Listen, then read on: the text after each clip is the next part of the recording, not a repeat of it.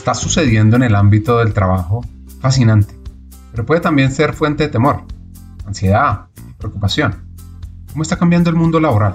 ¿Cuáles son las múltiples consecuencias de la doble disrupción, la robotización y la pandemia? Porque muchas de las tendencias que se visualizaban para dentro de varios años se hicieron realidad tan rápidamente. ¿Qué es lo que está por llegar? Pues hay un libro que acaba de salir, innovador, riguroso, escribe nuestro invitado de hoy, Alejandro Melamed, que se enfoca en escenarios laborales futuros a partir de un punto de mira múltiple, los trabajos, los trabajadores, los espacios de trabajo, los modelos de liderazgo, las organizaciones y las modalidades laborales. El objetivo pues, es ayudarnos a reinventar nuestras trayectorias de vida, nuestras trayectorias profesionales, claro, con un enfoque humano, accionable y alejado de los mecanicismos. Entonces, ¿cómo visualizar potenciales escenarios laborales futuros? ¿Cuáles son las preguntas más potentes que nos ayuden a orientar este proceso de búsqueda? Pues este episodio busca responder algunas de esas preguntas y el libro por supuesto lo tiene en detalle. Y hay un punto importante, y es que los líderes de talento humano, los CEOs, son jugadores del negocio que pueden marcar un futuro diferente. Hackers del Talento, más que un podcast, es una comunidad. Una comunidad que aprende a partir de las historias de CEOs, de líderes de talento humano, de influenciadores y pensadores donde ellos nos comparten sus aprendizajes, sus historias de vida, para que juntos humanicemos las compañías en América Latina. Disfruten el episodio.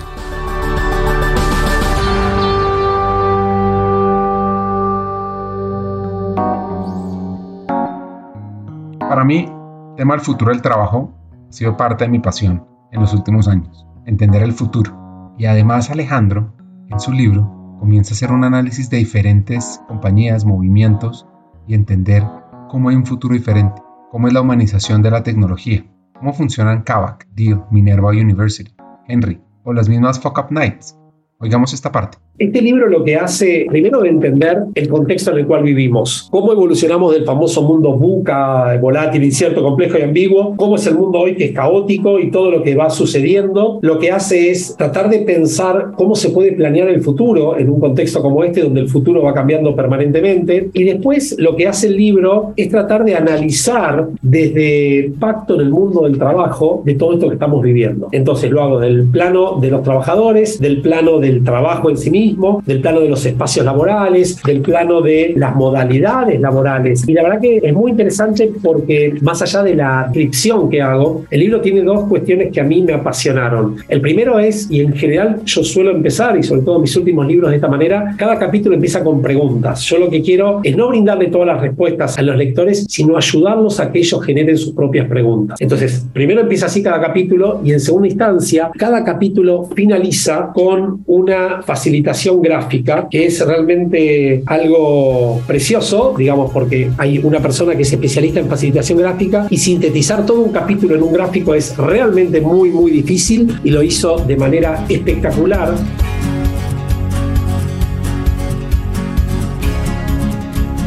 Nuestro invitado de hoy, Alejandro Melamed, es argentino. Cuenta que su familia es sumamente cálida, de valores indestructibles, compuesta por un hermano, su papá, que era contador, y su mamá, que estudió farmacia. Eso sí, no la ejerció. Lo que sí es que tuvo varios emprendimientos. Los momentos en familia, las vacaciones y por supuesto las idas al estadio Libertadores de América Ricardo Enrique Bochín, apoyar a su gran equipo independiente Avellaneda, no se le olviden. Como dice él, su adolescencia no tiene mucho que ver con lo que hace hoy. Y no se imaginarán lo que estudió. La verdad es que mi adolescencia diría que no tenía nada que ver con el mundo que estoy transitando. Yo estudié y soy contador público, así que, y después hice un doctorado en ciencias económicas, con lo cual jamás me imaginé que iba a trabajar de lo que estoy trabajando. Y la verdad que diría que fue como una, esos trenes que pasan una vez en la vida y bueno, pasó y por suerte me pude subir a tiempo, siendo muy joven. Y la verdad que desde ese momento abracé esta profesión que adoro, ¿no? Antes de conocer más de su vida, sus aprendizajes puestos en varios libros, su visión profunda de HR y mucho más, hay una reflexión clave sobre people, recursos humanos? Mira, yo te voy a decir, mi primer trabajo auténticamente de línea de recursos humanos fue cuando entré a trabajar en Molinos. Y el primer día que entré a trabajar, 18 eh, de diciembre de 1995, me acuerdo que el gerente general me llama a su oficina. Dice, quiero que vengas a mi oficina. ¿Sí? ¿Cómo no? Dice, bueno, yo te voy a explicar que es interesante porque había sido el gerente general de Pepsi. Cuando me fui, lo peor que pudo pasar para él que yo me vaya a Coca-Cola. Me dice, yo te voy a explicar por qué te contratamos a vos. Acá en Molinos hay un lema, un dicho que dice, si querés dejar de fumar, anda a pedirle a recursos humanos que te compre cigarrillos. Porque son tan lentos en dar una respuesta, tanto demoran, que seguramente vas a dejar de fumar. Le digo, ¿y qué significa? Me dice, yo lo que quiero es velocidad de respuesta y que estés en el foco de las decisiones, no que seas un invitado. Y ese concepto a mí me quedó grabado. Pude hacer muchísimas cosas. La verdad que hicimos un proceso de cambio espectacular en Molinos. A ver, hay una cuestión desde la denominación que no es menor. En la mayoría de las empresas hoy están evolucionando y los gerentes de recursos humanos se llaman HR Business Partners, socios del negocio. Y yo creo que no somos socios del negocio, somos jugadores del negocio. La diferencia de un socio es te invito cuando te necesito, no me invitas cuando necesitas. Recursos humanos está en la mesa de decisiones, recursos humanos genera las decisiones y lo que hace es, entre comillas, ser la conciencia humana y ética de la organización. Eso es lo que nosotros no podemos dejar de hacer nunca. Y es tal vez de las cosas más difíciles que tenemos y es cuando decimos que no, cuando paramos, cuando el negocio se va por lugares que no se puede ir, cuando la ética está en duda, cuando las personas están en riesgo. Yo creo que lo sintetizaría diciendo es la época de los HR Business Players. Son los jugadores del negocio, son las personas que están en el centro de la decisión. Siempre recuerdo hace muchos años, pero muchos años, vino a la Argentina Jack Welch. Me acuerdo que él dijo algo que a mí me sorprendió. Dice, desde su punto de vista, recursos humanos siempre debería ser el segundo salario más alto de la organización después del CEO. Confieso que a pesar de haber manejado durante tantos años compensaciones, nunca lo logré y nunca fue el segundo salario más alto. A ver, es un indicador eso, ¿no es cierto? Entonces, yo creo que hoy yo no podría sintetizar la mejor iniciativa, la mejor estrategia, el mejor proyecto sin las personas adecuadas es simplemente una expresión de deseos. Entonces, ahí vemos como una organización, yo te diría casi, antes se decía que la cultura se come la estrategia. Yo no pienso eso, yo pienso hoy, la cultura es la estrategia. Lo que te permite a vos trascender es tu cultura y la cultura son las personas. Entonces, me parece que el rol que tenemos que asumir es darnos cuenta que no somos ni de segunda ni de tercera categoría, que no vamos cuando podemos, sino que estamos ahí, somos parte del centro de la decisión y tenemos un rol fundamental y es asegurarnos que todo lo que se haga en la organización, tanto para adentro como para afuera, sea cada vez más humano, como se dice, de triple impacto, ¿no? Digamos, obviamente económico, pero el impacto humano y el impacto ambiental, ¿no? Y yo le agregaría esto, digamos, como la base, el impacto ético, ¿no? Digamos, no olvidarnos de este tema, porque sí visualizo que muchas veces, me da muchas veces gracia, ¿no? Porque yo de los trabajos que hago es confidential advisory, trabajo con los número uno de compañías en un proceso que integra coaching, mentoring, teaching y listening, todo junto, y la verdad que es un proyecto bien, bien intenso, y yo les digo, mira, me pagás para que te diga lo que los subsecuentes que te rodean nunca se van a animar a decirte. Entonces, yo creo que recursos humanos tienen que salir de ese rol, de decir lo que el otro quiere escuchar y decir lo que hay que decir en el momento que hay que decirlo y actuar como hay que actuar, ¿no? Y por eso creo que, digamos, la mejor manera de hacer recursos humanos, yo creo que el haber venido a las ciencias económicas me favoreció muchísimo porque entiendo de números, entiendo de balance, entiendo de inversiones, entiendo de un montón de otras cosas, tengo una visión no sesgada a este tema nada más, pero creo que lo mejor que puede hacer recursos humanos, talento, people o como se llame, es trabajar en la línea, volver y uno tener distintos tipos de experiencias para ir considerando los distintos factores. Me acuerdo cuando fui a la Universidad de Michigan con Dave Bullrich, él decía recursos humanos de afuera para adentro, ¿no? Digamos, entenderlo desde el negocio y no, digamos, desde mirarse el ombligo, ¿no? De acuerdo a tu infancia, a tus gustos, a tus habilidades, a tus personas a seguir o role models, a tus valores, eso te lleva a escoger a ti la carrera. En este caso, una reflexión sobre la toma de decisiones en la elección de carrera fue lo que impactó a Alejandro.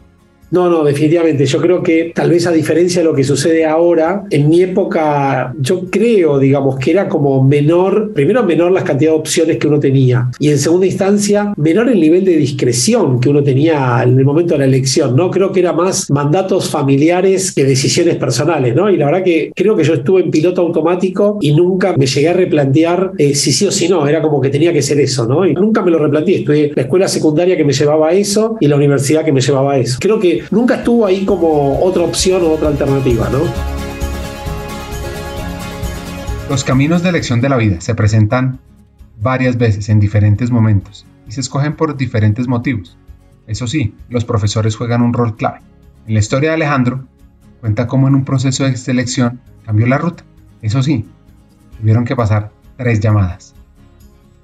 Sí, en realidad fue así. Cuando yo estaba en cuarto año de la universidad, cuatro de cinco años, el mejor profesor que tuve en la universidad invitaba en ese momento, éramos 150 aproximadamente en el curso, a los 10 mejores promedios a participar del proceso de selección de Arthur Andersen, que era muy interesante porque era una historia realmente totalmente diferente. Mi objetivo era recibirme lo antes posible. Yo estaba de novio ya con mi esposa hace muchos años y nos casamos, de hecho muy jovencitos, a los 23 años nos casamos, éramos los dos y ya venía con varios años de novio, con lo cual mi objetivo en ese momento era recibirme en la universidad y hacía trabajo por mi cuenta y como nunca me imaginaba trabajar ocho horas en algún lugar de continuo, ¿no? Digamos, mi objetivo era acelerar y de hecho hice la carrera en menos tiempo del que estaba estipulado y mi objetivo era acelerar. Pero bueno, cuando me dijo, te ofrecemos esta posibilidad, lo hice en realidad solamente a los efectos de aprender de un proceso de selección. Pero la verdad es que no me imaginaba trabajando ahí hasta tal punto que cuando termina el proceso me llaman por teléfono, en ese momento obviamente no había teléfonos celulares, me llaman por teléfono a mi casa y me dicen, ok,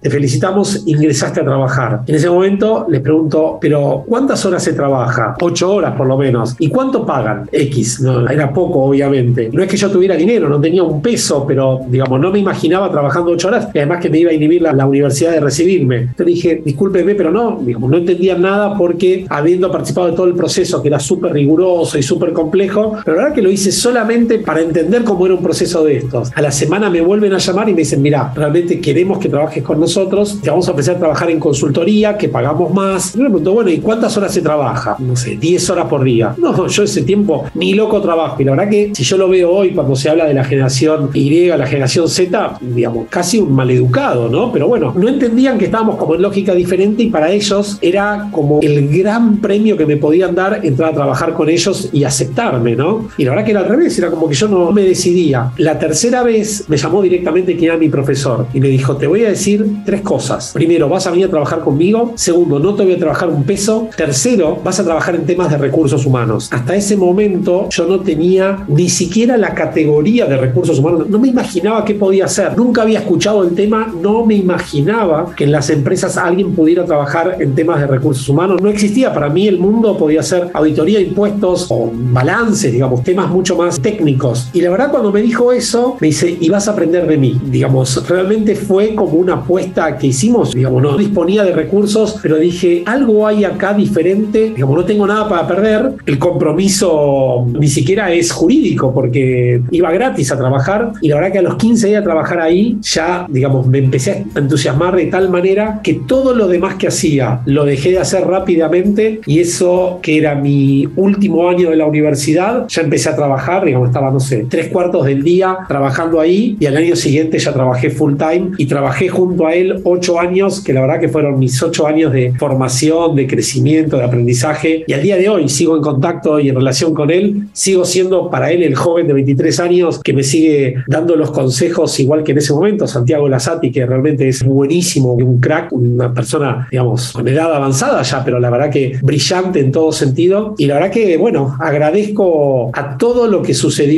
porque eso me haya ocurrido, porque la verdad que fue absolutamente casual. Y no solo esto, sino que mi compromiso de retribución de eso fue que al día de hoy sigo enseñando en la universidad pública, porque esto lo recibí gracias a la universidad pública, lo mismo que hice mi doctorado, que fueron 14 años de investigación gracias a la universidad pública, sin pagar un peso. Y la verdad que todo lo que tengo y lo aprendí se lo debo a ese lugar, ¿no? Así que esa es mi gratitud y mi manera de retribuir pero realmente, decir, lo digo de corazón, no es que no conocía la palabra, no conocía la categoría, digamos, no existía. Es como que ahí me digan hoy, no sé, vas a trabajar en ciencia, no sé, atómica, nuclear, no se me ocurriría, no sabía lo que no sabía.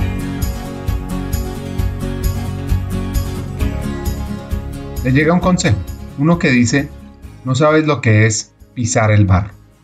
Bueno, yo trabajé ocho años ahí y la verdad que fue fantástico porque primero estuve expuesto a las principales compañías del mundo, segundo pude viajar a un montón de lugares, conocer un montón de experiencias y mientras estaba ahí en mi séptimo año de trabajo ahí, de ocho que trabajé, me habían puesto como director de marketing y la verdad que nuevamente yo de marketing no sabía absolutamente nada, pero bueno, siempre fui como muy emprendedor en ese sentido y les dije, miren, necesito a alguien que me enseñe, un mentor. Entonces me pusieron un mentor, un tipo brillante, lamentablemente falleció, Rubén Ordóñez, y él me dijo, mira, yo te voy a decir una cosa, en ese momento yo tenía unos 28 años, tenía en ese momento, y él me dijo, si yo fuera tu jefe, vos estás trabajando con las mejores empresas como si hubieras trabajado 15 años en grandes corporaciones, estás asesorando a las principales empresas, pero vos no sabés, él me lo dijo así, me acuerdo, vos no sabés lo que es pisar el barro de una empresa, nunca te embarraste los pies, me decía él. Y me quedó ese concepto y decía, pero ¿qué quiere decir? Me dice, si yo estuviera en tu lugar, ya buscaría un trabajo para ir a trabajar a una empresa, entender lo que significa trabajar adentro de una empresa y después algún día volvés a la consultoría. Y la verdad que lo tomé, fue muy interesante porque me cayó la ficha inmediatamente y en ese momento había un proyecto que era fantástico en Argentina que me llamaron para trabajar, que estuve a esto de ingresar, era el proyecto de la empresa, la principal empresa petrolera que había en Argentina, YPF, que sigue existiendo, había sido comprada por Repsol, la compañía española. Ellos empezaron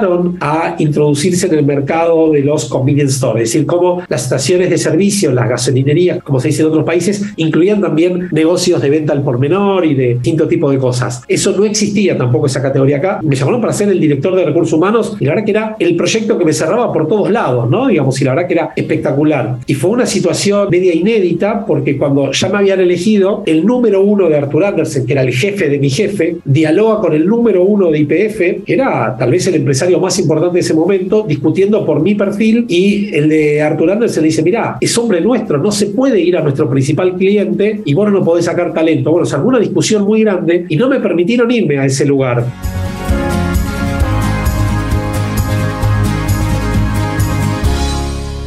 Es fundamental tener espacios de reflexión, buscarlos, agendarlos. A veces también se dan por diferentes situaciones o impulsados por contextos externos. Alejandro entendió que ese lugar no era para él, que esos valores y principios no estaban tan alineados con él, de acuerdo a lo que él pues, más le inspira frustrante, pero a partir de ese momento empecé a tener algunos indicios de que ese no era mi lugar. Hubo un acontecimiento que me marcó y creo que mi vida está también muy marcado por esto. Estaba por nacer, yo tengo dos hijos, mi hija de 31, en cualquier momento vamos a ser abuelos, digamos así, que está ahí en estos días por primera vez abuelos, y mi hijo que tiene 27 años. En ese momento me llama otro jefe que tenía y dice, mira, tenemos que ir a hacer un trabajo a España, es un trabajo espectacular, vamos a ganar un montón de dinero todos, es una proyección enorme, son dos semanas. Y ahí le digo, no puedo ir a España porque nace mi hijo. Mi hijo, la fecha probable de parto es acá dentro de 15, 20 días y no puedo ir. Pero para, ¿no entendés? Es un trabajo enorme, te va a rendir un montón de plata. Es algo increíble lo que está diciendo que no. Le digo, sí, pero mi hijo nace una sola vez en la vida y si bien científicamente no está corroborado que soy el padre aún, pero digamos que algo que ver en el proceso tuve, ¿no? Dice, pero el hijo lo va a tener tu esposa. Le digo, no,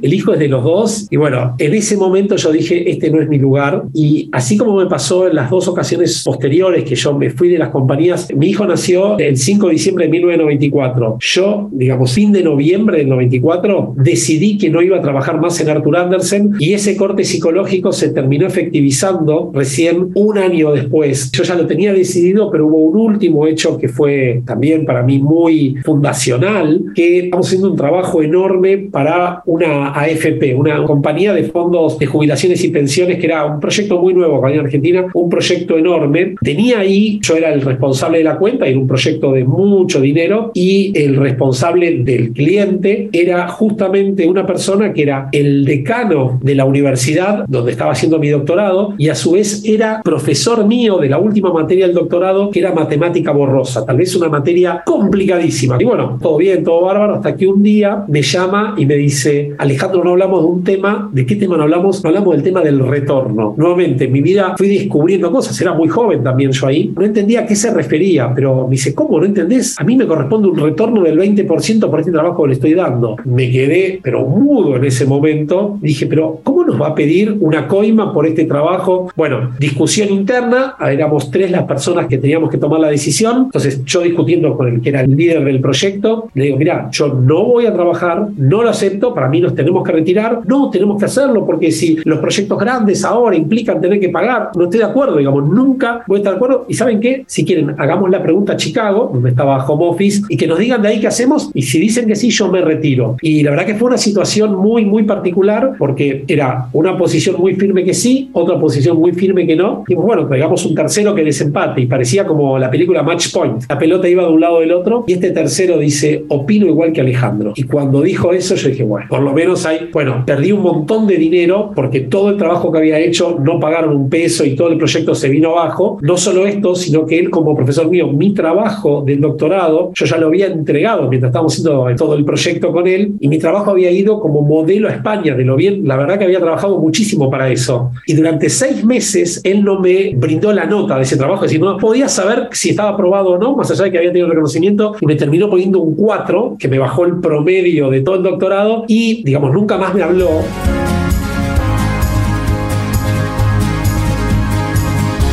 ¿Qué es el karma? A veces usamos mucho las palabras, pero no profundizamos sobre el significado. Karma significa acción o energía trascendente que se deriva de los actos, palabras y pensamientos de las personas. Karma es una palabra en sánscrito y es usado en las religiones budista, hinduista y jainista, adoptado más tarde también en el espiritismo. En la física la palabra es equivalente a la ley. Para cada acción hay una reacción de fuerza equivalente en la dirección opuesta. El karma recuerda al ser humano que por cada acción que un individuo realiza, habrá una reacción, y la ley del karma es aquella que ajusta el efecto a su causa. Es decir, todo lo bueno o malo que hemos hecho en la vida nos traerá consecuencias buenas o malas en esta vida o en las siguientes.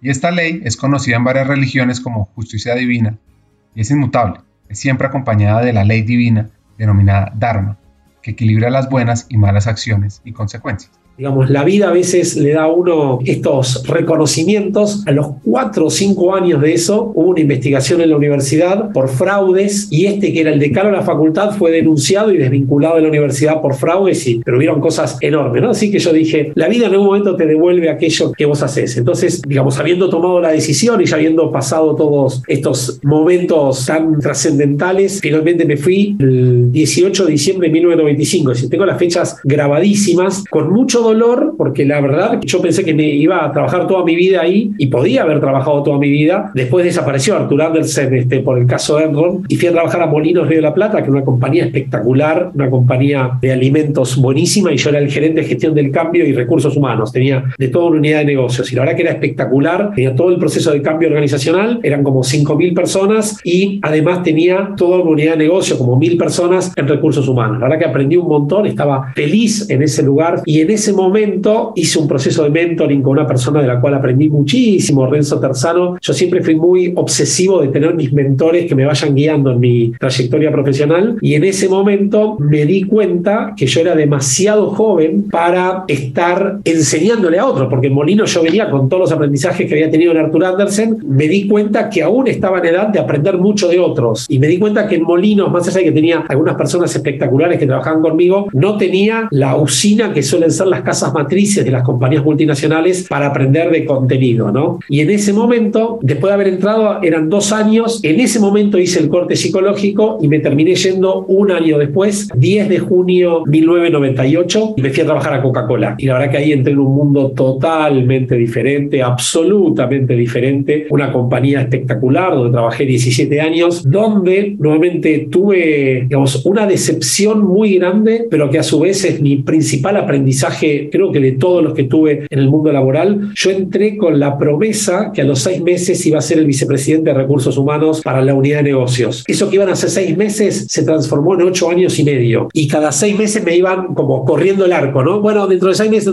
y la verdad que yo siempre estaba en la decisión si sigo o no sigo. Y la verdad que debo confesar que fueron, más allá de que la compañía era espectacular, tuve un jefe arriba mío que era realmente cuando hoy descubro lo que son los procesos de bullying, los procesos procesos de acoso, de abuso, etcétera. Todas las categorías las tenía y la verdad que habiendo sufrido mucho en ese momento a nivel personal y humano lo que le hacía, aprendía un montón del resto de la compañía. Era realmente una tortura cotidiana lo que pasaba yo ahí y bueno, por suerte hice muchos años, pero muchísimos años, hice terapia, me conocí muchísimo y me propuse algo que eso que podía ser como mi principal castigo se transformara en mi principal maestro. Y lo que dije, bueno, vamos a ir transitándolo y vamos a ver qué va surgiendo de esto y rápidamente, digamos, se generó un efecto que fue realmente muy, muy complejo, porque al ser yo el número dos del área, toda la gente venía a hablar conmigo y encima no iba a hablar con el que era el número uno y generaba más odio de la otra parte, pero yo iba aprendiendo más y la verdad que, bueno, como contenía y tuve casos realmente de lo que uno se pueda imaginar. Pero bueno, yo seguí avanzando, seguí creando. Como última prueba de fuego, me dijeron, ok,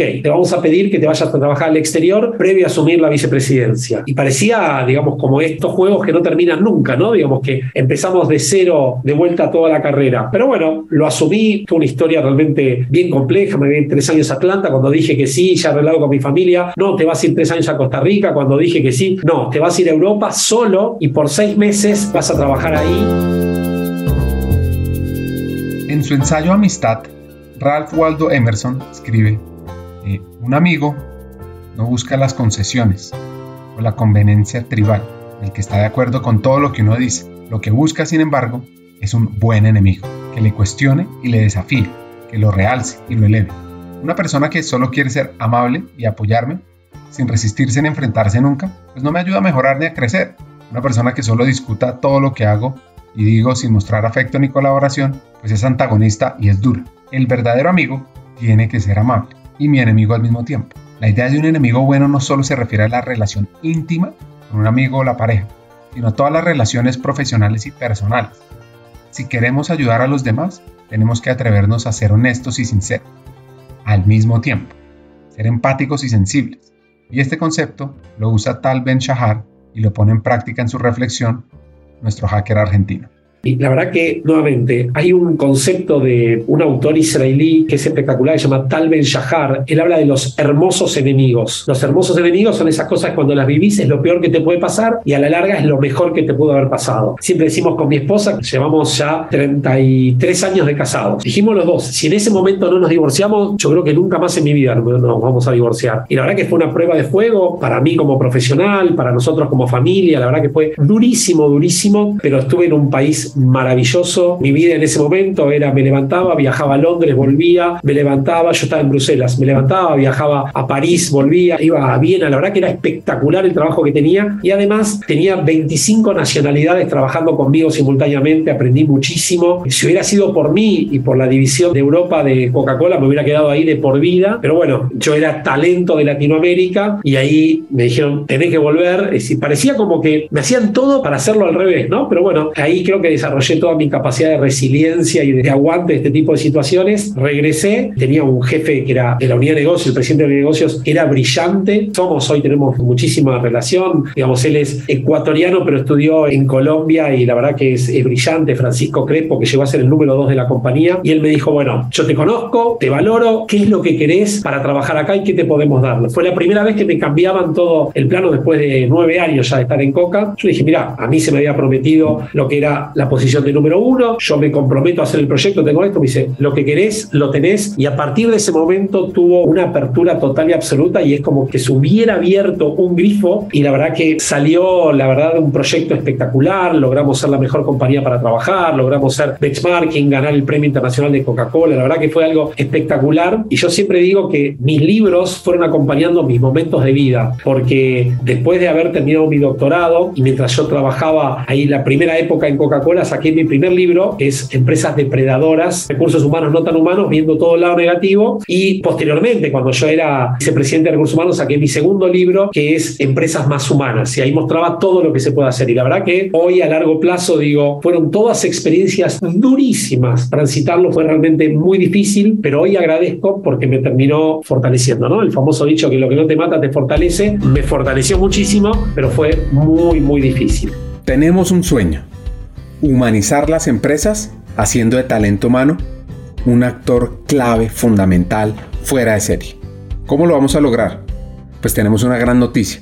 a partir del 29 de junio y hasta el 31 de agosto, están abiertas las aplicaciones a la Academia Hackers del Talento México, un trabajo en conjunto con AMEDIR, con la Asociación Mexicana en Dirección de Recursos Humanos. Nuestra motivación es formar a los futuros líderes de talento humano de América Latina, para que seamos estratégicos, tecnológicos, transformadores, y así lideremos la humanización de las empresas en la región. Te preguntarás, ¿por qué me va a interesar a mí? ¿Qué tiene de ganador? Pues aquí van cinco razones. La primera, vas a aprender de la experiencia de forma colectiva, y es que los profesores son vicepresidentes y CEOs de compañías. Compañías como PepsiCo, New World Brands, Whole Foods, Alsea, Grupo Modelo, por nombrar algunas. Personas que te enseñarán desde la experiencia, desde la práctica. Segundo, contarás con un contenido relevante.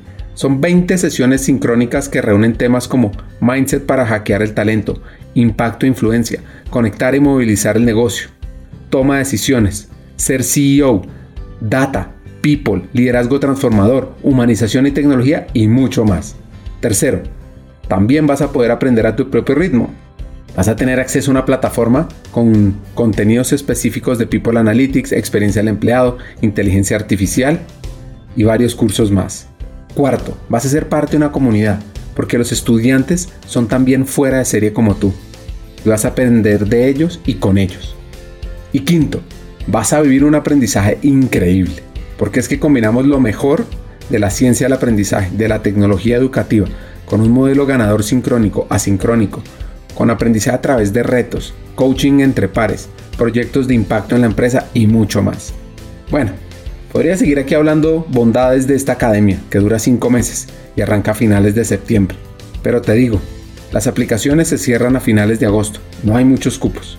Solo digo. Si quieres profundizar más, puedes conocer en nuestra página web vanza.co, buscas Hackers del Talento, Academia México. Repito, vanza.co, buscas Hackers del Talento, Academia México. Sigamos con el episodio, sigamos formando los futuros líderes de talento humano de América Latina.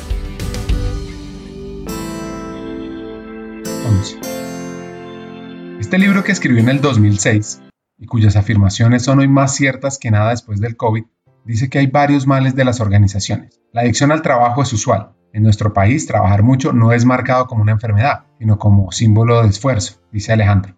Otro hallazgo que dice es el síndrome del burnout o del quemado. Esto es el 2006, ¿no? Se ve cada vez más en mujeres debido a las múltiples fuerzas que las presionan. Menciona el karoshi, que significa morir en batalla, porque Melamed mencionó con rechazo claramente que hay empresas que tienen salas que se nombran en honor de alguna persona que falleció por el trabajo. Otro descubrimiento fue bautizado por el ejecutivo como prueba de amor. En muchas empresas se les pide un acto irracional a un empleado con la promesa de su consagración en el caso de cumplir. Pero, pero, pero, luego viene lo que llamó el mal de amores, es decir, que después de hacer mucho por una organización, se despide a esa persona. Como una vez le dijo un jefe, las empresas no tienen ni memoria ni emociones. Ahora, encontró en otras organizaciones una práctica que denominó muertos vivos. Y hay personas que pasan del estrellato a la nada. Algunas les dan un gran puesto, pero les piden que no molesten más. Y eso causa dolor y decepción. Y también se repite el executive dropout, es decir, ejecutivos que deciden dejar todo porque se saturan. Dicen, hasta aquí llegué. Y también lo está viendo en mujeres cercanas a los 40 años. Otro punto que se me hizo muy interesante lo que él llama el triángulo de la muerte, un sistema de presión cuyos vértices se identifican con los hobbies, los deportes, los amigos y la familia, el desarrollo personal y el crecimiento laboral. La gente no sabe qué hacer ni a dónde poner su energía. Llamó esa sensación Tupac Amaru. Las personas dicen que solo pueden lidiar con dos de esas presiones a la vez, pero lo cierto es que eso repercute en la insatisfacción en las tres áreas. Ahora, hay varios momentos que marcaron la vida laboral de Alejandro. Honestamente tengo muchísimos momentos, tal vez hay dos que los tengo así como guardados ahí. El primero fue cuando trabajé en Bélgica. La verdad que nunca me sentí tan liberando todo mi potencial y estando en un lugar que yo decía, es realmente el lugar en el mundo para trabajar, en un lugar donde si uno salía a las 5 y 5 de la tarde, ya se enojaban con uno porque uno tenía que salir a las 5 y tener una vida personal. Era un mundo absolutamente diferente donde la cantidad de recursos y de personas con las que conectaba yo no lo podía creer. Realmente estaba una una cuestión no menor. Me fui a trabajar a Europa, era tal, digamos, la prueba que tenía que pasar, que me fui con sueldo argentino a trabajar ahí, mientras, como digo yo, el taxi seguía funcionando porque mis hijos seguían yendo a la escuela, mi esposa viviendo acá y todo, y yo viviendo ahí, ahí volví mi época de estudiante, iba a las ferias inmigrantes a comprar la fruta más barata y vivía eso, ¿no? La verdad que era insólito, de hecho cuando volví hice como la denuncia global de este tipo de proceso y nunca más se permitió ese tipo de proceso. Era como que me estaban castigando en lugar de premiarme, ¿no? Pero la verdad que a nivel laboral fue espectacular, ahí tuve la responsabilidad de generar la oficina en París, tuve la posibilidad de armar el proyecto del Centro de Servicios Compartidos. La verdad que en seis meses hicimos trabajo de varios años ahí con un equipo sensacional que me tocó conducir. Y creo que otro de los momentos que lo tengo así bien presente, cuando yo me hice cargo de recursos humanos, todavía estaba mi antecesor y estaba prohibido participar de encuesta de Great Place to Work por el riesgo si no salíamos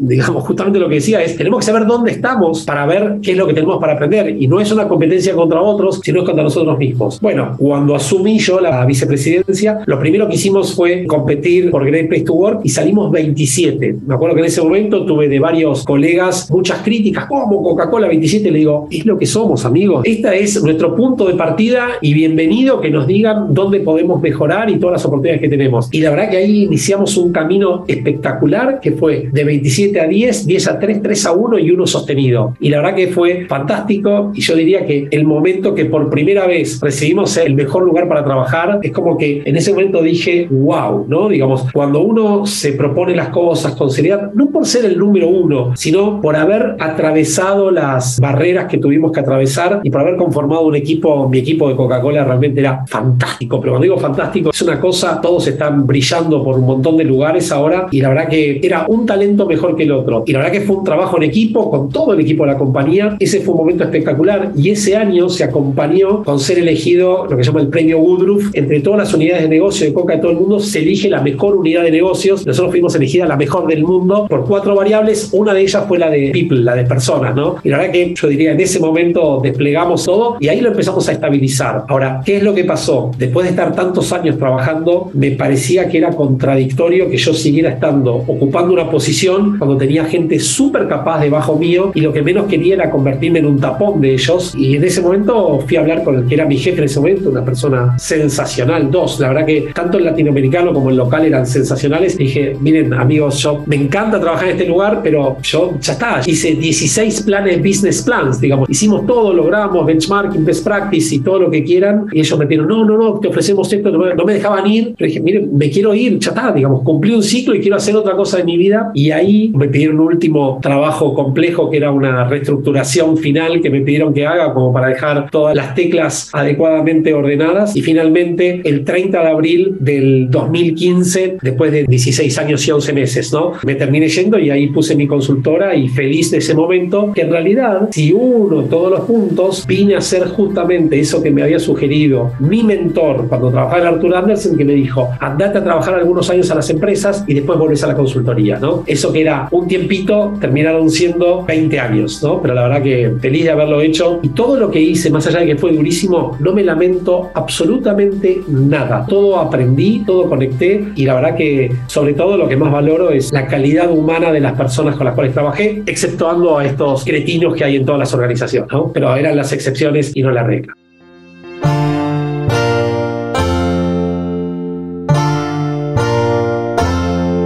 Desarrollar gente mejor que tú y luego dar un paso al costado para que más puedan crecer.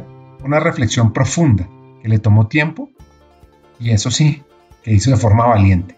Un paréntesis sobre su llegada al mundo de la escritura, que también pues había otra opción, Sí, a ver, primero un tema no menor y cómo a veces a los chicos se los puede sesgar. Yo si bien tenía en mi casa, digamos, como mucho impulso al estudio y al crecimiento y todo, eran muy estrictos mis padres y tener un 9 sobre 10 era una nota como para revisar qué estaba pasando, ¿no? Y cuando era chico me iba muy bien en matemáticas, en toda la parte, entre comillas, científica, digamos, pero no me iba tan bien en la parte de castellano, digamos, que era más la parte de escritura, ortografía, etcétera. No me iba bien, significaba que tenía, no sé, 8,50, 9 sobre 10 10, digamos, no es que me iba mal. Bueno, pero en ese momento es como que me pusieron el sello y también el colegio que iba, yo sé de matemática, pero no sé de castellano, tenés que ir a una profesora particular para aprender esto. Y la verdad que siempre quedó como en mi inconsciente, yo no sé de esto, digamos, ¿no? Es como que me dejaron esa marca por mucho tiempo. Cuando publiqué mi primer libro, la verdad es que fue parte de la ventaja de haber estado en Bélgica, como tenía tanto tiempo para mí, convertí mi tesis doctoral en mi primer libro y ese fue Empresas Depredadoras. Y ahí dije,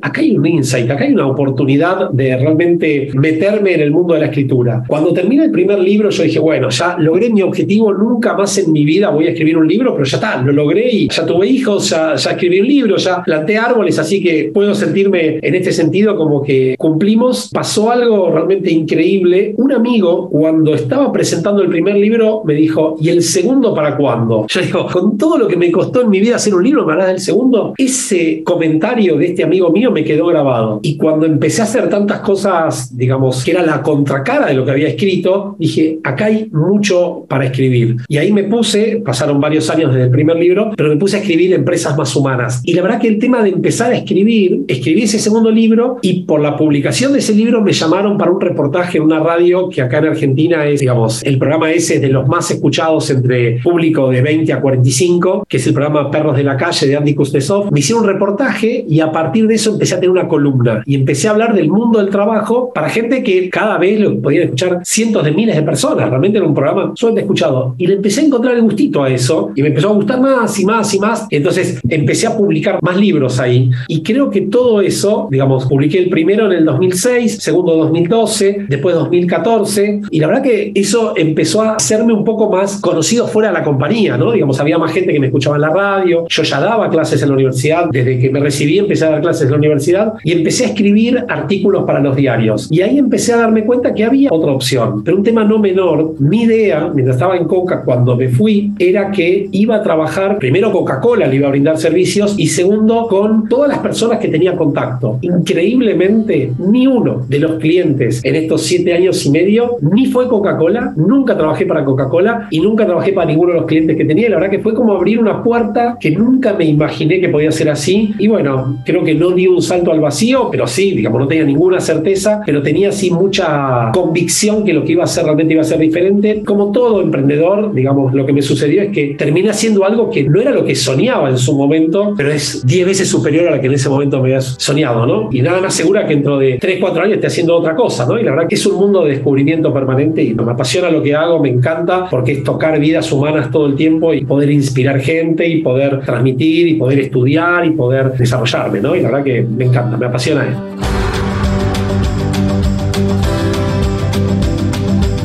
El proceso creativo es el camino para encontrar los insights. Y una de las cosas más esclarecedoras que he encontrado es un popular modelo de cuatro etapas de ese proceso que se desarrolló en la década de los 20. Sí, en 1920, que está en el libro El arte del pensamiento del psicólogo británico Graham Wallace, y que dijo que había una teoría de cuatro pasos después de hacer muchos años de observación y estudiar relatos de inventores. Las cuatro etapas son preparación, incubación, iluminación y verificación.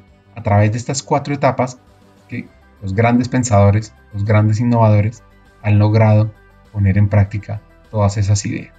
A ver, nuevamente, es un camino muy interesante escribir un libro porque el proceso que sigo yo al menos es, tiene que haber un insight, una revelación, tiene que tener uno la idea del índice, cuál va a ser el temario que vas a describir y a partir de ahí empezar a hacer doble clic, triple clic y ahí se va desplegando cada una de las cosas. Y en general, digamos, la mayoría de las cosas que se me ocurren a mí, se me ocurren entre las 7 y las 8 de la mañana cuando estoy en el gimnasio, que es el único horario en el día que esté dando una conferencia, que yo tengo mi celular, está en el vestuario, con lo cual yo no tengo tengo contacto con el celular y todos los días yo voy al gimnasio y cuando vuelvo de los ejercicios que hago y todo, siempre me anoto las ideas que se me ocurrieron. Y este libro, en noviembre del año pasado, estaba un sábado a la mañana y digo, wow, ¿cómo no se me ocurrió hacer una actualización del futuro del trabajo y poner todo lo que pasó en estos dos años? Pero fue tremendo porque lo escribí, vine rápido a mi casa e inmediatamente me puse a escribir todos los temas que podría. Y la verdad que me di cuenta que tenía más temas de los que entraban en un libro. De hecho, el libro tiene 300 284 páginas, pero tengo mucho más material para escribir y la verdad que fue un trabajo que en ese momento, mediados de noviembre, fin de noviembre, y yo diría que entre diciembre, enero y febrero el libro fue escrito, ¿no? Y después, obviamente, le fuimos agregando cosas y todo, y el trabajo editorial demora unos meses, pero este libro tiene eso, digamos, básicamente yo en el 2017, yo tuve una experiencia, y tal vez de las experiencias más lindas que tuve en mi vida, una de las cosas que yo decía cuando estaba en Coca-Cola era que no quería cumplir 50 años estando en Coca-Cola. Y me fui a los 49, mi cumpleaños número 50 lo celebré estando en Singularity University.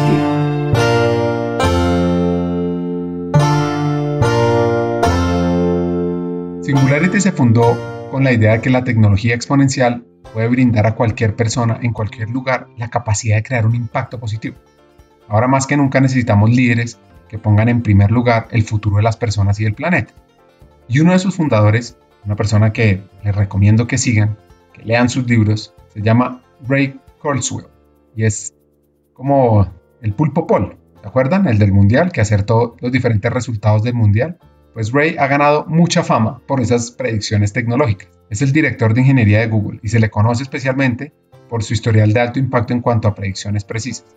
Incluso Bill Gates dijo que era la mejor persona que conocía para predecir el futuro de la inteligencia artificial. Ahora, ¿cuáles han sido? En 1990 se dice que anticipó la explosión de la enorme popularidad del Internet con su libro La era de las máquinas inteligentes. Predijo además en la década del 2000 que las extremidades exoesqueléticas permitirían caminar a los discapacitados. Y empresas como Exobionics y otras cuentan hoy por hoy con esa tecnología que hace precisamente lo que él predijo. En el 2005 predijo que para la década del 2010 las soluciones virtuales serían capaces de realizar traducciones de idiomas en tiempo real. Pues dada la capacidad de Ray por adivinar el futuro, no era de esperar que muchos se estén fijando en sus nuevas profecías tecnológicas para poder imaginar cómo serán las próximas décadas. Según él, para el 2029 los ordenadores tendrán una inteligencia a nivel humano. Para el 2030, la realidad virtual será muy similar a la real. A finales de los 30, podremos cargar la mente. Podremos entender la conciencia a más profundidad, que es algo demasiado retador. En el 2040, la inteligencia no biológica será mil millones de veces más capaz que la biológica. Y también, en ese 2040, podremos hacer comida de la nada, y cualquier objeto se podrá aparecer en el mundo físico. Ahora, para el 2045 multiplicaremos nuestra inteligencia por mil millones, vinculándonos de forma inalámbrica con la nube a través del neocorte. Pues piensen que estas predicciones, pronto un poco locas o no, no están tan lejos. Más o menos 20 años, lo mismo que pasó desde el Mundial de Japón y Corea.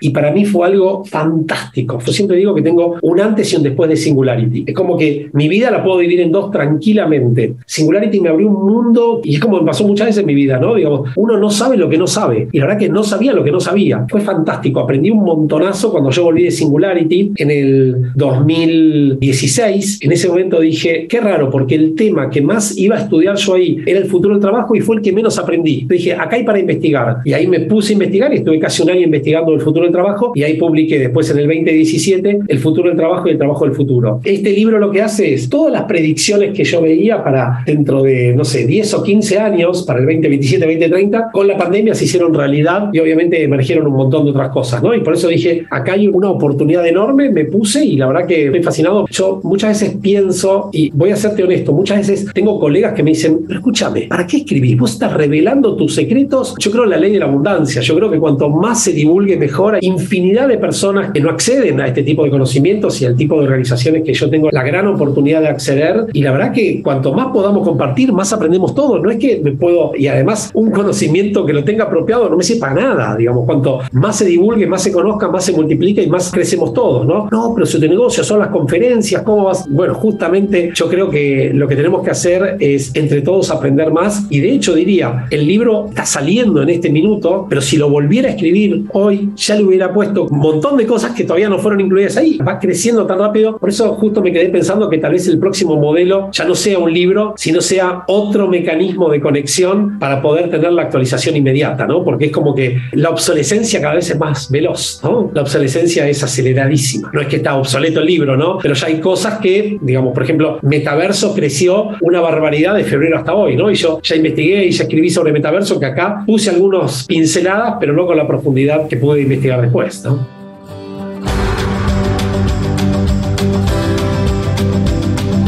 ¿Recuerdan dónde nació todo este tema del betaverso? Pues saltó más o menos en el 2021, en gran medida impulsado por la decisión de Facebook de cambiar su nombre a Meta. Claramente ya se hablaba de esto, pero Facebook digamos que le dio un empujón grande. Y esta palabra fue acuñada por el autor de ciencia ficción Neil Stephenson en 1992 con su novela Snow Crash. En los términos actuales, el metaverso es el reino de la realidad extendida. Realidad extendida en red, que es generada por una computadora, o XR. Un acrónimo que abarca todos los aspectos de la realidad aumentada, la realidad mixta y la realidad virtual, AR, MR y VR. En este momento el metaverso generalmente se compone de espacios XR algo inmersivos en los que tienen lugar interacciones humanas y también interacciones con entidades automatizadas. Algunas son interacciones diarias con aplicaciones de realidad aumentada que las personas tienen en sus computadores y sus teléfonos. Algunas son interacciones que tienen lugar en dominios más inmersivos en juegos o en mundos de fantasía. Otras ocurren en mundos espejo, que duplican entornos de la vida real. Y encontré además una encuesta fascinante, donde el resultado dice que el futuro está por verse. Y es que entrevistaron a 624 innovadores fuera de serie en el mundo tecnológicos, desarrolladores, líderes empresariales, políticos, activistas, con una respuesta abierta a una pregunta que buscaba sus predicciones sobre la trayectoria del impacto del metaverso al 2040. Y los resultados de este sondeo no científico dice así. El 54% de estos expertos dijeron que esperan que para el 2040 el metaverso, sí, sea un aspecto de la vida diaria mucho más refinado y verdaderamente inmersivo, que funcione bien para 500 millones o más de personas en todo el mundo. Ahora, el 46% dijo que espera que para ese mismo año el metaverso no sea un aspecto de la vida diaria, mucho más refinado y verdaderamente inmersivo, y que funcione bien para 500 millones o más de personas en el mundo, pues tampoco lo ven así.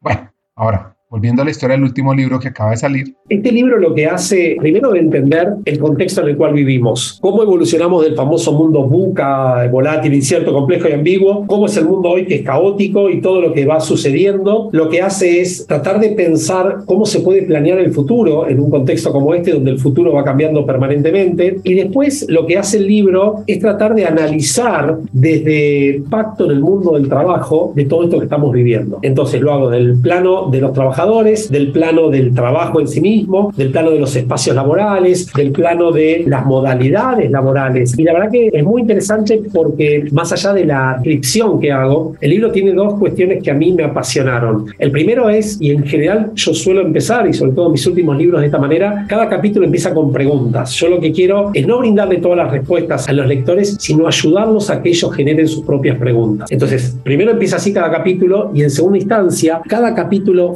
finaliza con una facilitación gráfica que es realmente algo precioso, digamos, porque hay una persona que es especialista en facilitación gráfica y sintetizar todo un capítulo en un gráfico es realmente muy, muy difícil y lo hizo de manera espectacular. Y además lo que hace el libro es traernos 10 ejemplos de empresas del futuro que ya son presentes. Entonces, en lugar de ir a los ejemplos tradicionales de Google, de 3M, de Facebook, de Instagram, no sé, la empresa que querramos, estas son empresas disruptivas en sus propias industrias, ¿no? Y me parece que está bueno empezar a divulgar, entender, y son entrevistas en profundidad de los fundadores de estas empresas, no sé, una empresa como Kavak, por ejemplo, que está disrumpiendo el mercado de compra y venta de automóviles, o una empresa como Deal, lo que nos permite es pagarle el salario a cualquier persona en cualquier lugar del mundo, respetando todas las normas, todos los procedimientos, que es espectacular, tiene sucursal en 150 países y una cosa increíble, una organización como Fuck Up Nights, que lo que hace es desmitificar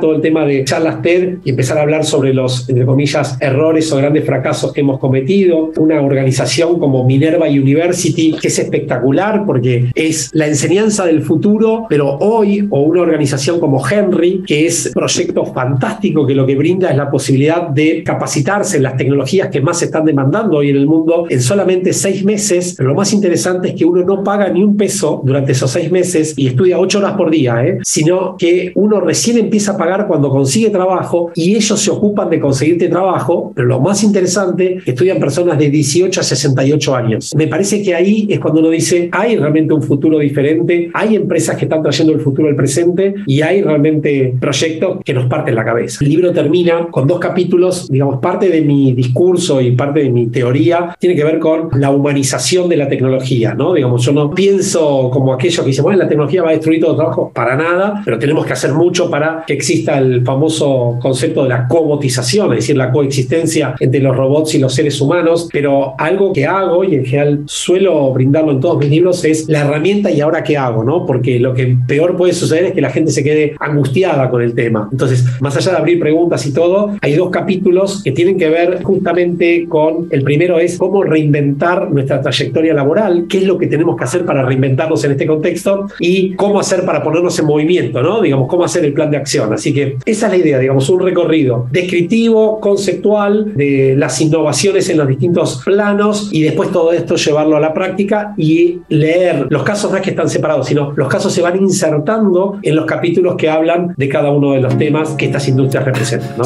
Hagamos una pausa. Hackers del Talento busca humanizar las compañías, compartir experiencias y mejorar la realidad laboral en Hispanoamérica.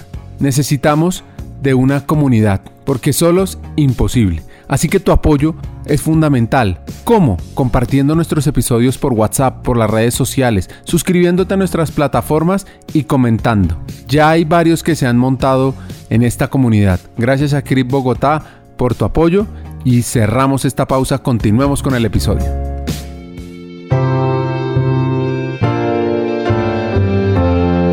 Una reflexión sobre dos factores de éxito de talento humano. Yo creo que muchos tienen esa mirada, no todos, creo que está cambiando. Creo que la mayoría de las empresas se dio cuenta durante la pandemia que hay dos factores críticos de éxito, las personas y la tecnología. Y si algo nos demostró la pandemia es que personas con cargos muy altos no podían hacer absolutamente nada y no sabían, y por eso se habla de la revolución de las habilidades o de las capacidades, porque los que hicieron que las compañías tengan sus famosos planes de continuidad fueron las personas que sabían y no necesariamente las que ocupaban cargos muy altos o tienen los sueldos más altos, ¿no? Y yo creo que recursos humanos está en ese lugar, ¿no? Digamos, donde muchos se pudieron dar cuenta y ahora con todo el concepto este, la gran renuncia, más que nunca, lo importante que es poder atraer, fidelizar y desarrollar al mejor talento, ¿no? Digamos, yo creo que más que nunca se están dando cuenta y, y obviamente hay empresas que todavía no, pero yo veo una tendencia creciente en este sentido, gracias a Dios, ¿no?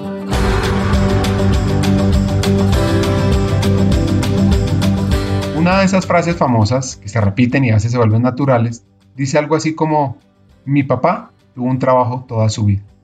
Yo tendré cinco y mis hijos cinco al mismo tiempo.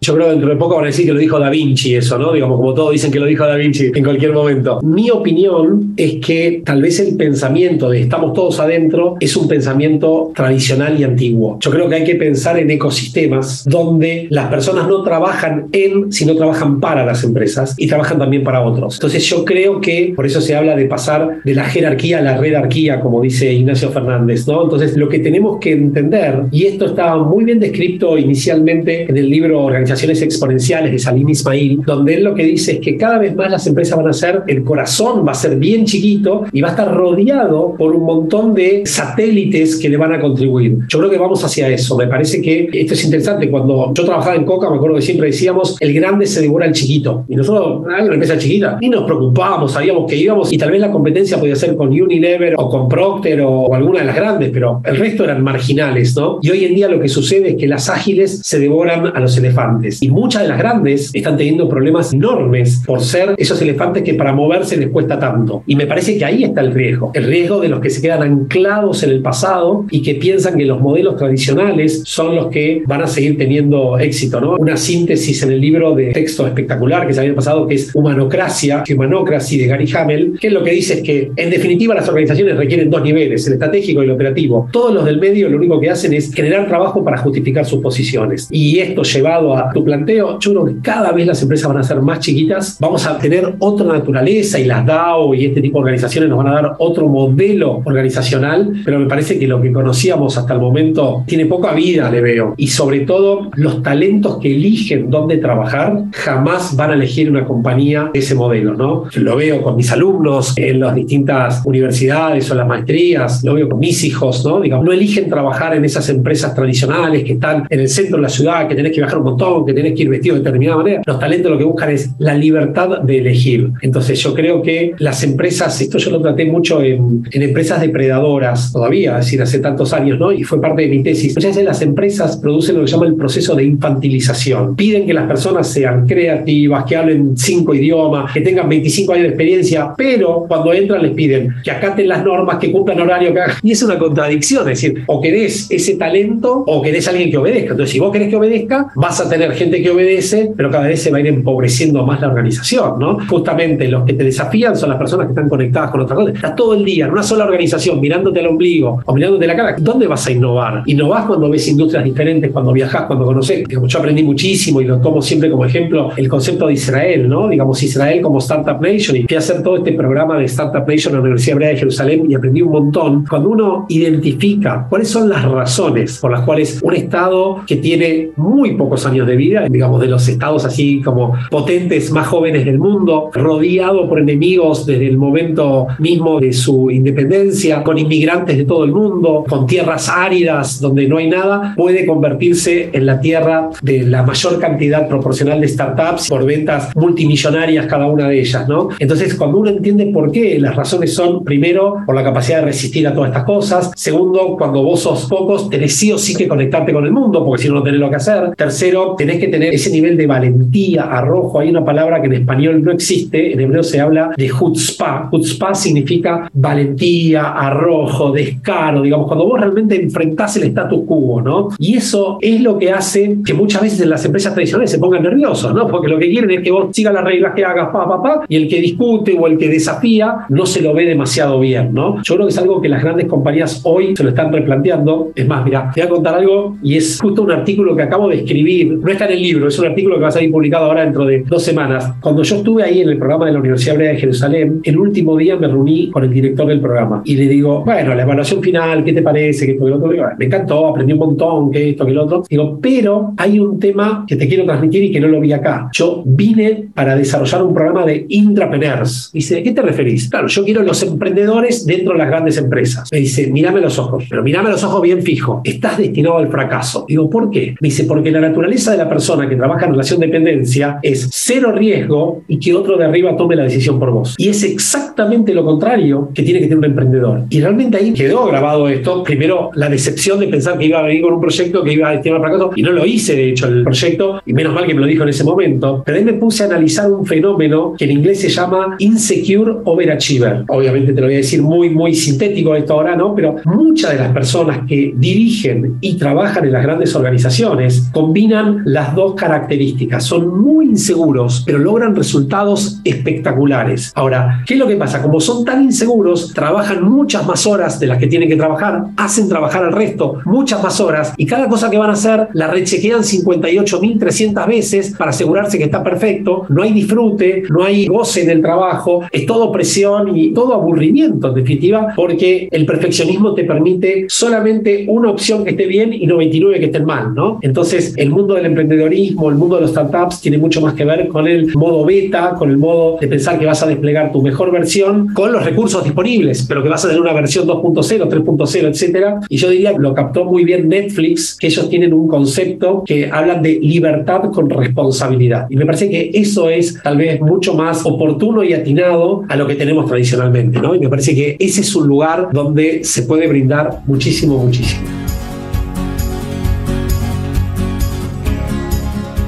Uno de los consejos clave que ha recibido tiene que ver con perseverancia, consistencia, que se conecta con el éxito más allá del éxito. Escuché de un profesor que tenía el tema de la perseverancia, el concepto de persevera, lucha y triunfarás, ¿no? Y la verdad que nada en mi vida fue fácil, como para nadie creo que fácil, pero creo que la perseverancia, la constancia, la coherencia y la consistencia son los que le permiten a uno, y atención con esto, y tal vez ahí voy a cerrar la idea, lo que Fred Kaufman llama el éxito más allá del éxito. Él lo que dice es, cuando vos actúas de acuerdo con tus valores, el éxito lo tenés asegurado, independientemente del resultado que logres. ¿Por qué? Porque actúas de acuerdo con tus valores. Entonces, yo eso lo tomé como una filosofía de vida. Digo, yo no mido mi éxito por la cantidad de ventas, por la cantidad de dinero, no, no, digo, si puedo realmente hacer aquello que está en conexión con lo que yo creo, bienvenido, ¿no? Eso es ser exitoso para mí. Y ahí lo que visualizo, hay un dato que no te di, pero en cada uno de los trabajos que yo cambié fue para ganar menos dinero. A ver, vamos claro, no es que quería ganar menos dinero, pero las tres veces que cambié, empecé ganando menos dinero que lo que ganaba antes. Yo siempre dije, el dinero no es mi driver, no es mi motor, y yo no voy a elegir un trabajo por el dinero. Lo voy a elegir porque realmente esté conectado con mi pasión, con mi momento, con lo que sé, con lo que puedo brindar y con lo que el mundo necesita y con lo que visualizo que tiene oportunidades de crecimiento. Entonces, yo te diría que por ese lado, ¿no? Lo recibí de distintas personas, pero me parece que va a eso, ¿no? Digamos, actuar y obviamente también de mis padres. Recibí una herencia cultural y en valores enorme de mis padres y creo que es la mayor riqueza que cualquiera de nosotros puede tener, ¿no? Digamos, no recibí, digamos, nada de herencia económica y jamás lo reclamaría en absoluto. Para mí, la herencia emocional, cultural y de valores, carísima, diría, ¿no? Tiene un valor enorme, enorme, enorme y agradecido de por vida de haber recibido eso. Conversar con Alejandro es fascinante, entender su trayectoria, entender de dónde saca todos esos insights y cómo ve el futuro del trabajo. Aquí vienen mis tres hacks. El primero, HR debe ser jugador del negocio, no business partner, jugador del negocio. Dos, el futuro de trabajo sí o sí va a combinar lo mejor de la tecnología, pero el componente humano cada vez va a ser más relevante. Y tres, nunca paremos de aprender, nunca paremos de estudiar, de entender tendencias para poder adelantarnos y preparar a la fuerza laboral para el futuro en América Latina. Hasta un siguiente episodio, sigamos hackeando el talento.